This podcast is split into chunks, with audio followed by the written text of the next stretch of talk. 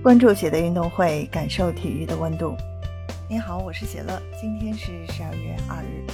最近李铁被查之后，在网络上引起非常多的关注，因为很清楚李铁在此前包括在中超以及国足都工作过，所以在他被查出有问题之后，很多球迷都非常期待他能够接连招供更多的人员，中国足球能够查出更多的蛀米虫，接下来才能更加健康发展。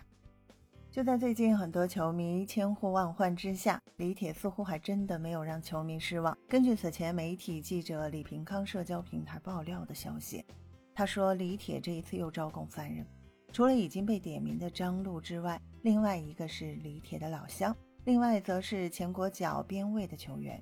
在这样的情况下，很多球迷猜测纷纷，把这些矛头都对准两个球员，分别是裴帅和姜志鹏。如果这两个球员真的犯错了，后续对他们的职业生涯无疑会造成重大的打击。但没有想到，在这个传言被传播出去之后，这两个球员火速在社交平台中进行辟谣，而且这一次爆料的记者李平康居然遭到禁言，到底是怎么回事呢？接下来和大家分析一下打反转的情况。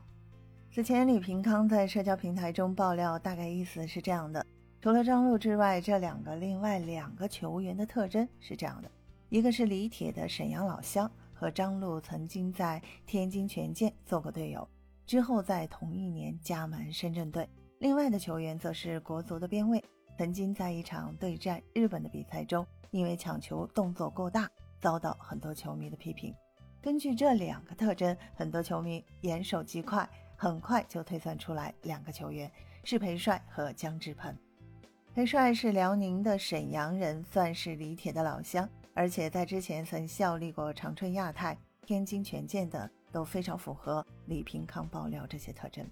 至于姜志鹏，他在此前对战日本的比赛中，因为动作过大，直接把日本的球员踢重伤。当时他接受采访的时候，还说是对方的脸凑到他自己的脚上，引起国内很多球迷的批评。姜志鹏这个备受争议的球员，同样符合这一次记者的爆料特征。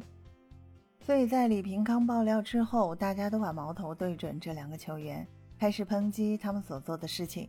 没有想到，就在最近，这些谣言发酵的越来越厉害。这两个球员接连在朋友圈发文进行辟谣，证明目前自己还是安全的，暂时没有被带走。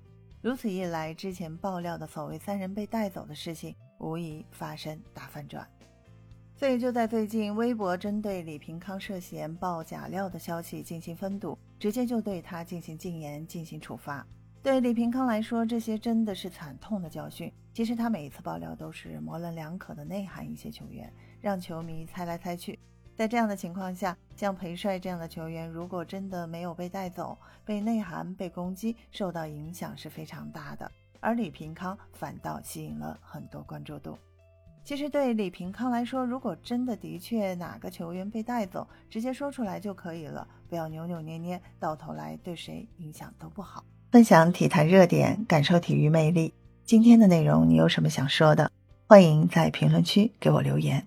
感谢收听《喜乐运动会》，也欢迎您的转发、点赞和订阅。我们下期节目见。